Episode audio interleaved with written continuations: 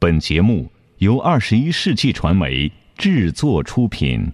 山海如此多娇，引无数英雄竞折腰。数风流人物，还看我是梁冬。大家好，我是吴伯凡。两个男人孕育五年，梁东、吴伯凡帮你坐着打通经济生活任督二脉，东吴相对论。好戏马上开场。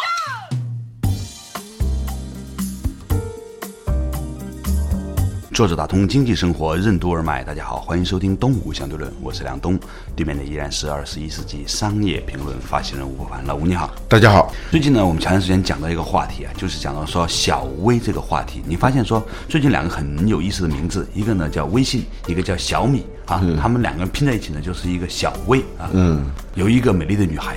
她的名字叫小薇。嗯，现在那个是你叫小了，别人不敢把你小看，是吧？小米的估值已经到一百亿美元嘛，对吧？比诺基亚还大了。哼，微信它其实是大信嘛，现在是最大的信。嗯，而且你发现好多银行过去对中小企业都是避之唯恐不及嘛。对，其实他想把钱卖出去的，嗯，利息就是它的价格嘛。对，但是呢，因为他把本都收不回来的时候，他就不愿意卖给你那个钱。但是呢，现在各个银行都把小微业务。作为一个非常重要的业务，有的银行甚至成立了专门的小微事业部。对，的确，我们发现呢，针对小微这样一个企业市场啊，就是分散而多的这个小型市场呢，每一个行业都在提出它的解决方案。比如说，银行业在针对他们在做吧。其实呢，现在连汽车业也在说，我要针对小微企业主开发一些有趣的。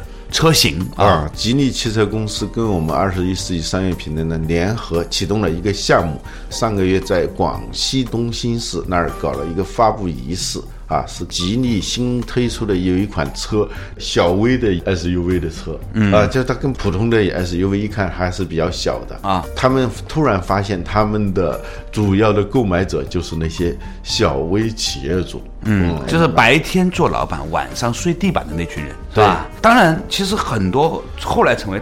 大公司的人都是这样的，比如说当年比尔盖茨也是从车库里面开始做的。嗯，我们关注的话题呢是小微的这个力量。微软是个特例了，他自己把自己叫微软啊，他不叫大软啊。他七五年创业，他很快不到十年的时间，他已经奠定他在软件业的一个霸主的地位。对啊，你发现现在这个时间更短了，就是说从一个微小的变成一个巨型的这个时间更短了啊。比如说微信推出到现在拥有好几。亿用户只有不到三年的时间，对小米从它公司成立到现在也不到三年的时间，对它能公司估值到一百亿，这个过去完全不可理解的，三年时间怎么从零到一百亿美元啊美元？对呀。所以呢，那些向小微企业提供服务的公司，就变得是一下子符合了整个大势所趋啊。嗯，比如某种程度上，淘宝就是抓住了那一些开不了公司，但是又想自己做点小生意的人啊。百度的竞价排名的绝大部分客户都是中小企业。嗯，然后呢，最近呢，这个去哪儿在美国上市，嗯，创造当年纳斯达克 IPO 的最大涨幅，大概最高的时候呢，涨到百分之一百二十几。一度涨到停，我以前都觉得说美国股票市场是没有涨停的，在中国百分之十就涨停了，是吧？嗯，在纳斯达克那天都停止交易了，那太疯狂了。嗯，什么概念呢？是一个他只赚了六万多块钱的公司，理论上跟没赚钱一样，嗯是吧？盈利六万多美金的一个公司呢，在纳斯达克上市的时候呢，疯狂的暴涨，大概那一天晚上，我估计市值已经超过三四十亿美元了啊！这是一个发展的很快的一家公司。他在做什么呢？跟他对应的一个公司就是携程。对，其实你要理解去哪儿，你就要找一个对照的标本，就是携程。对，一说到网上的。做旅游的啊啊，那你马上就想到携程了啊，对，最多还有个翼龙，啊？但是呢，现在就这几个月来啊，我发现好多人一旦说是到哪儿出差啊，订机票、订酒店的时候，都是说的是去哪儿去哪儿，不是说的携程了就像一个餐厅叫随便一样啊，有个菜叫随便一样，它一定会很火，因为呢，它符合大家的一个口头禅，是吧？你说去哪儿的时候，然后就去哪儿找。但去哪儿，他做了一件什么事情他跟携程有什么不一样呢？这个逻辑是什么呢？中国有许许多多的机票代理机构，许许多多的旅行社，甚至呢很多航空公司也在做自己的垂直的电子商务网站。嗯嗯，这个时候就研发出了一个巨大的分散的市场。但是我们消费者不可能一家一家的去比价，嗯，于是呢，你透过一个比价平台，就是去哪儿呢？你说我要去从广州到北京买张机票，其实你可以同时，他用搜索方式把所有的网站，包括博客分散的地方全部列出来。嗯，这个东西实际上呢，更像一个搜索引擎做的事情。而且它这种搜索啊，它是一个长尾搜索，对，而不是一个像携程，携程它是用自己的力量对去做了地面的这种搜索，对。他在地面，他去一家一家的谈，然后派那些像卖保险的那些员工啊，啊。到处在各种机场、车站很多地方你都能碰到携程卖那个卡的人。对。他两方面他都是要需要巨大的这个人力成本的。对。他就很像一个保险公司那样的。对。而最后他呈现的这个信息是由他进行了加工以后，就像我们传统媒体是我们自己加工出来的一个信息，嗯，而不是自然产生的分散在各处的。这种信息，为什么现在传统媒体做不过新媒体的原因是我们采取的是叫生产中心，嗯，和信息中介的这样一种方式，对。就是任何一点我们卖出去的东西都是需要成本的，嗯，而互联网它的最大的特性就是。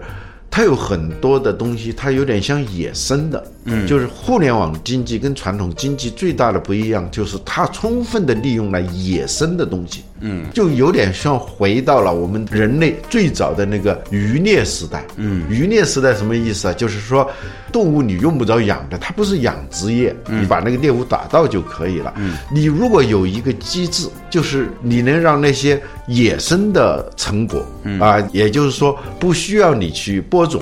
不需要你去耕耘的，你就可以直接享受那个成果。对这就是互联网的力量就在这里头。嗯啊，就像你说哈，很多人自己在做自己的博客呀、网站，你甭管做个多大的公司是吧，都在做这个事情。以前呢，它很分散，找不到，就像一头麋鹿，以前你找不到它，但是呢，现在每一头麋鹿出生的时候都自带一个发射器，说我在这儿。那有个平台能够把这个山上所有正在发射我在哪里的这个麋鹿找到，如果你找到这个发射平台，你就能够找到这些所有的麋鹿的时候呢，那自然天地就为你所用了啊！这些麋鹿自己吃自己长，长到一定大的时候呢，啊，你能找得到它。你想这是一个什么样的概念啊？所以呢，我认为哈，去哪儿就散养的野生的这种方式，对你能够最终把它找回来，能够为你所用，这就是互联网的力量。对，今天呢，我们讲的这个话题就是随随着小微企业整个生态的勃兴，对他们提供独特的产品和应用和平台的这个商业呢，变成是一个历史的趋势。稍事休息，马上继续回来。坐着打通经济生活，任督二脉，东吴相对论。为小微企业提供平台应用、支付担保、信息服务的公司，为什么会越来越有发展空间？互联网的发展要经历哪三个阶段？为什么说现阶段互联网已经基本完成了从信息中介向服务中介的转化？呈现信息且实现交易，为什么是未来互联网发展的大势所趋？欢迎收听《东吴相对论》，本期话题：开放的力量。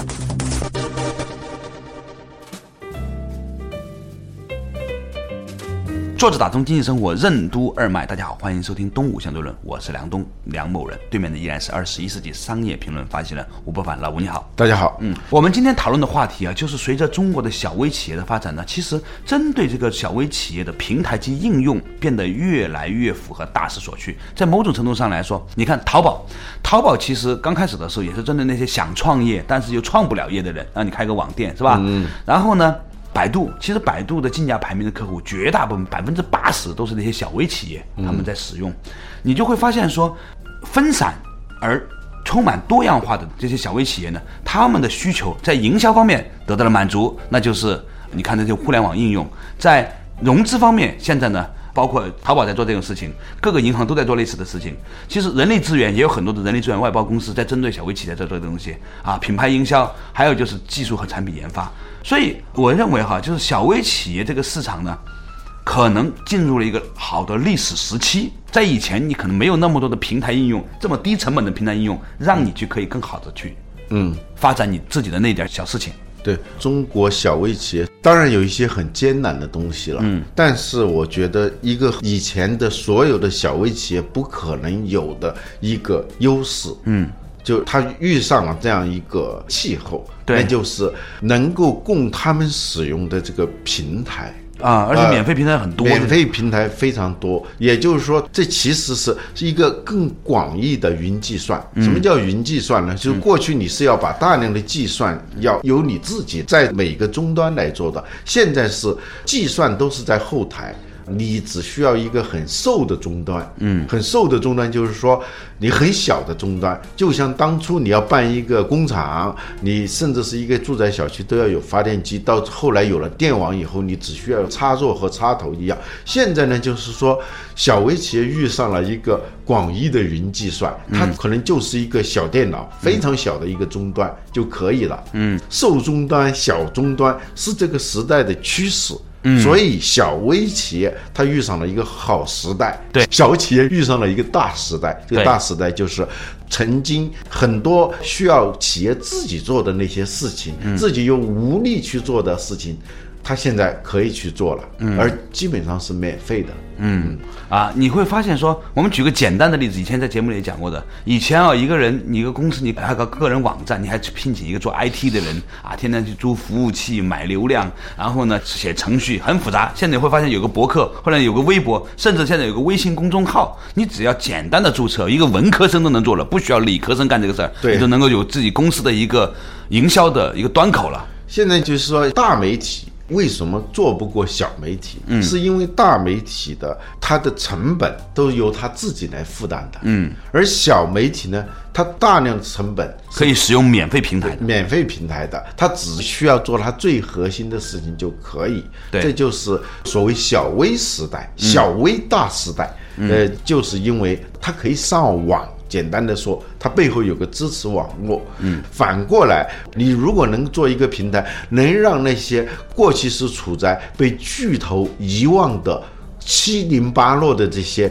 小的企业，甚至是个人，能够让它聚合起来，你就能产生一个巨大的能量，这叫聚变，核聚变，就因聚合而变。啊、这个去哪儿跟携程最大的不一样是，携程有点像传统媒体，尽管它用的是互联网的方式，它用互联网来进行信息传递，对。但是它的思路不是互联网的，嗯，它集权。它是集权，它是一切大包大揽，所有的东西它不懂得去用野生的放养的，所以他就必须要大量去忽略那些处在各个角落的那些小企业。嗯，因为它的成本结构决定它不可能去跟那么多的小的那个公司去打交道。嗯，啊，它只能是跟大的来谈。嗯，也就是说，它的渔网啊，它的那个网眼儿太大了。嗯，那些小的。根本它是打捞不起来的。对，你可以把去哪儿这个模式啊，在逻辑上做一个拷贝。比如说，去哪儿解决了衣食住行的行的去哪儿，那你还可以吃哪儿、住哪儿、穿谁、穿什么。嗯，你完全按这个模式，因为中国有足够多的小微企业生产各种的，其实还品质不错的服装，在淘宝上也有很多，但是呢，它太分散了。那去哪儿可以在众多的市场中细分出来旅行的在线搜索，然后呢，下个阶段呢，可以透过预收款，然后呢定向支付，比如说去哪儿说可以统一把钱打到给我，我来帮你给他所有的钱，这样的话呢，它的安全接口就好了。因为有很多的小的旅行社吧，你还不敢把钱打给他去买票，你万一不靠谱怎么办呢？你透过去哪儿做一个中间件，就可以去完成这个事情。这样的话呢，去哪儿就可以沉淀大量的预收款资金。那这个模式可以拷贝到另外一些领域里面去，比如说。现在口碑网其实在做类似的事情，就是说做饭店的这个评价嘛。那个广州有个叫边度的微信账号，你知道吗？是你们南方报业的一个小朋友在做，黎文在做的一个东西，就专门做广州的餐厅的比价。现在也很厉害，两三个人呢、就可以做到几乎在这个领域里面的第一名了。嗯我们说过，互联网要经历三个阶段，第一个阶段是大量的产品和信息堆的阶段，大量的堆，嗯，不停的往上，哇，你也做个网站，我也做个网站，就像这个书。当你的书很少的时候，嗯你最大的担心是嗯没书可读没书可读。当那个书多到一定程度的时候，那你最大的找不到你想读那一本。对，它就变成一个废书仓库，啊是吧？从理论上你知道这个图书馆的它的藏书是五百万册啊，那从理论上你知道这个图书馆是有这本书的，但是你是永远找不到，一辈子你去翻你都翻不出来的。嗯那么就搜的这个功能就变得特别的重要。对过去呢，简单的是用搜索引擎，就大而全，其实是大而不全的嗯。搜索引擎。后来就发展到垂直搜索，嗯，现在最流行的是垂直搜索。你刚才说的去哪儿、穿什么啊。呃，吃什么啊，那个衣食住行啊？啊，那种五花八门的那种需求，过去我们都是在同一个搜索引擎上来搜索。嗯，其实这样搜的东西它是不全的。嗯啊，至少是不一定是符合我所要求的那个东西。嗯，而现在这种像去哪儿这种相当于垂直搜索的这种网站太多了。嗯，首先它能够呈现信息，嗯，其次。它能够实现交易，嗯啊，光呈现信息不能实现交易，越来越不符合互联网的趋势。对，你会发现说啊，以前呢，你透过一个信息检索，你可以看一个信息，对你没有什么伤害的。但是真的发生交易行为的时候，你还是担心你收到的那个东西太小，信息太不精准，或者没有担保。所以呢，能够为那一些被收出来的小微企业提供某种的担保的方式，提供付账的安全性，它的服务的这个安全性。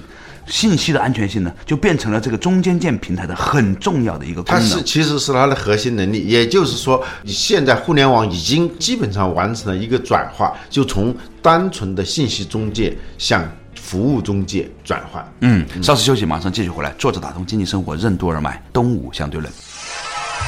失控、共享、无为、免费，为什么是互联网的本质？为什么说携程是一个用互联网传递信息的传统企业？携程网和去哪儿网之间的区别，为什么很像 iOS 和安卓系统之间的区别？什么是开放对封闭的胜利？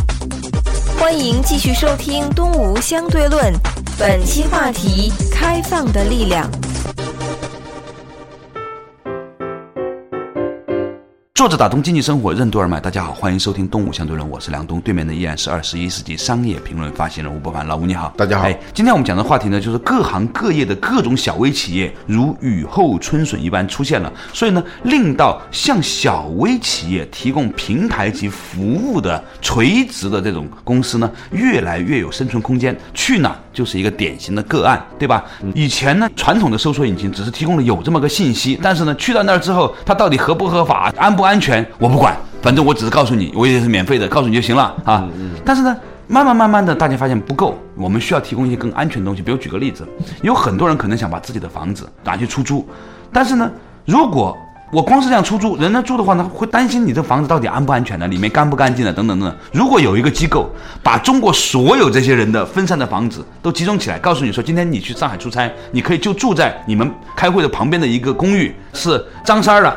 他自己的房子，不过呢，我们这个平台公司，帮你提供它的卫生的、安全的各个方面的东西的话呢，那么你也许就会觉得说，我去租这个房子就变得很合理了。对，这就是信息中介向服务中介的这种转型。过去的，比如说二手房的那种中介，嗯，它在信息交流不太发达的时候，他基本上是一个信息中介。对，但是为什么现在信息这么发达了，它还有生存的空间呢？它是能够提供很多服务的。对呀啊，它能办个证儿啊，比如说按揭啊，所有这些你是跑不掉它的。对呀、以前呢，经常在电线杆子上看到那种免中介，嗯，其实你免中介以后，你免你也免是害怕的。你其实是很害怕的。对呀、对，没有一个担保人嘛。对，当然像携程这样的网站，它也有这个功能，嗯但是我为什么说它不能完全算一个互联网公司？它是用的是基本上是互联网的一点零版，就是控制对。主编模式，有主编有主管的这样一种模式，而不是放养、散养、失控的这样一种模式。服务平台是对，互联网的本质是共享，是失控，是免费。生态制衡，呃在生态里面内制衡。对，它是一种隐性控制，嗯，就是说有为和无为的差别，有为是有形的作为，嗯，无为呢不是没有为，是无形的为，啊，这才是互联网的本质。而像那个去哪儿，第一个它有一个长尾效应，就是能够把那些散布在被忽略的各个角落的东西集中起来。嗯啊，所以现在为什么好多人订机票、订酒店的时候，他首先想到的是去去哪儿？原因就是他的信息更充分，这些信息它不是加工出来的，它是自然搜罗出来的。啊，或者是说自然显现出来的这样一些信息，所以它更全。再一个呢，就是由于更全，它可能就更符合我的个人化的需求。嗯，而携程的这种模式呢，它最大的缺点就在于，它好像给你的是一个成品的信息，但是它是砍掉了很多那些由于它自身的能力和资源的限制而不能够。呈现的东西对，所以前段时间携程做了一次巨大的这个可转债的一个融资啊，大概是八亿美金。我相信呢，携程也在谋求一个更大的转型，向更加的互联网思维化的方式去转变。但这个东西呢，有一得必有一失啊。以前的携程的成功多少，我相信呢，会对现在它的互联网化的转变呢，带来一种。冲击和一种限制，有没有这个基因呢？是很重要的限制啊！你是有这种主编模式的，你是以一种控制模式的转到这种非主编模式、非控制模式，那是需要很大的勇气和魄力，还真的是挺不容易的。其实你看到背后啊，往大里说，今天的谷歌和苹果也在。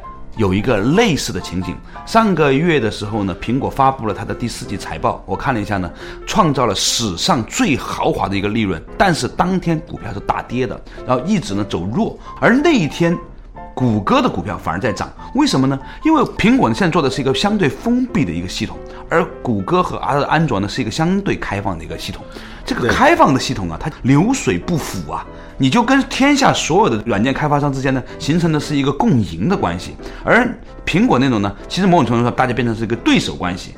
有一个网上文章很有意思啊，就当年苹果为什么输给了微软？原因呢，是因为微软市场占有率更大，它更便宜，更下里巴人。相对苹果的阳春白雪来说，嗯，所以呢，现在的苹果和安卓之间呢，似乎也有类似的这样一个命运。人总是一遍一遍的落入轮回。如果有一天事实证明，苹果和谷歌之间的关系就像当年苹果和微软的关系一样的话呢，苹果的市值可能会再跌一半，那很恐怖啊。对，谷歌的安卓系统和苹果的 iOS 系统的。最大的差别就是，有点像这个携程和去哪儿的差别。对，安卓系统是海纳百川，嗯，它不惧细流，不以成其大，嗯，特别小的，你随便哪一个公司。你来开发一个软件，嗯，它都对你完全是开放的嘛？对，所以在智能手机里头，安卓系统已经是百分之八十的占有率，嗯。啊，而且这个速度还在扩张，嗯。嗯，原因就是它能够把所有的软件开发商，包括是这些手机厂商，都能够吸纳进来，嗯。啊，而苹果呢，它是划定了一个。边界的，嗯，它有种种的这种限制，嗯，某种程度上来说哈，我觉得它背后的文化基因是什么呢？我感觉苹果呢更精英化一些，安卓呢更平民化一些，嗯。啊，所以呢，在刚开始的时候呢，精英呢就会呈现出一种贵族感，那个贵族范儿，这种贵族范儿呢会让做这个事情的人产生一种心理上的打了一个引号叫慢。傲慢的慢，嗯，这个慢呢，他会拒绝，因为你足够好嘛，因为你贵族嘛，因为你血统好嘛，高贵嘛，所以呢，他会看不起那些山寨的、土豪的，甚至不是土豪，就是土而不豪的，诸如此类，他会觉得说，我有我的品格和追求，嗯，但是你看历史啊，它总是很奇怪的，一次又一次的都是逆袭。都是分散的、多元的、山寨的、草根的，战胜了精英的、贵族的、高级血统的，充满了这种艺术腔调的，一次又一次都是这样。嗯，在所有领域，政治领域、文化领域、生态领域、商业领域都是这样。这个事情很有意思。当年比尔盖茨给乔布斯写过两次信，嗯，让他把这个苹果的操作系统，嗯，让所有的 PC 厂商都来用，嗯，结果。乔布斯非常高调的拒绝了。嗯，他认为那些破 PC 厂商是不配使用他的 Macintosh 的。就跟现在是一模一样。你看那个血统论呐、对很有意思。你看嘛，就说某种程度上来说呢，我现在越来越能够理解哈。你看为什么当年斯巴达会战胜雅典呢？有它的原因的。对，第一封信呢遭到了乔布斯的拒绝，第二封信呢，这个比尔盖茨很狡猾，情真意切，说的更恳切。让他把这个操作系统就不仅仅是给苹果的电脑自用，还让其他的电脑都可以用这个操作系统，说的真的是情真意切。其实这个比尔盖茨非常狡猾，他是试探性的，嗯，他确认乔布斯是绝对不会把这个系统给那些 PC 厂商用的时候，嗯，比尔盖茨就知道自己发财的机会就来了，对，他自己就他走了一个个农村包围城市。他就做了一个 Windows 系统，一下子就是把苹果就逼到一个几乎是个死角。呃，最后就是说，你要领略这种高贵的操作系统，你只有买苹果的电脑的人才能够领略。最后就是自己把自己给逼到墙角里去了。这个人类历史真是很有趣哈，嗯，你发现，在不同的领域里面，这个类似的故事总是一遍又一遍的发生。但是呢，有趣的地方在哪里呢？就是那些草根呐、靠联合各种的山寨呀、各种的正版不正版的、正规不正规的那些起来之后，他们呢，当他拥有权利的时候呢，他有些时候他也会有一种想要做贵族的冲动。你看那个呃最近谷歌哈安卓系统也试图把有些东西收回来自己做了，因为呢，总有一些很聪明的人在谷歌内部，他们觉得是你们那些东西不行，还是我们东西做的好。这这种冲动，它会在短期之内呢产生出一些完美的产品。它不仅仅是审美啊、体验上的，它是利益上的。对因为你开放到一定程度，发现因为开放，你就造就了一种气候啊发现这个气候是我呼风唤雨得来的，但是我找了一帮不靠谱的人在跟我竞争，呃，我得来了好处，这个东西至少是某种程度上应该属于我的。当初这个淘宝跟那个易趣，对其实也是这样的一场开放对封闭的胜利。啊，草根对精英啊，啊，对，也是啊，他那个易趣叫邵一波，他是哈佛的毕业生啊，啊。把 eBay 的这个模式引到中国来啊，而淘宝是后起者，但是他起来的时候一下子把它打到落花流水，就是用他的这种开放，那个易趣是要收费的嘛，它是一个封闭系统，但是呢，你发现淘宝到一定时候，它大了以后，它还要封闭。所以都是没有尝到权力的滋味。当他一有权力的时候呢，他就觉得权力的滋味真好呀。透过开放创造自己的影响力，然后把这个影响力转换为自己的权利，然后用自己的权利去勾兑价值，然后这个价值最后呢变现嘛变现完了之后呢，背离了当年把他轰上去的那一帮山寨和草根，最后呢又要去寻找一种所谓的改革和突破，这是但是很有意思你。选择这种封闭的系统的时候，你其实已经在自掘坟墓了。然后他一定就给后来的那些人留下了机会。对，今天呢，我们讲的这个话题就是，随着这个中国经济的进一步的开放和活力的增强，相信呢，小微企业呢会成为一个更加庞大的市场，向小微企业提供各种产品及服务的平台及应用呢，会顺应这个时代。不过，我们要提醒的就是，当你们为他们提供这些服务，获取了某种影响力，最后转变成权力的时候。一定不要把那种因此而带来的贵族的我慢心用在你的身上，否则的话，这是一个自掘坟墓的事情。好了，感谢大家收听这一期的《动物相对论》，我们下一期同一时间再见。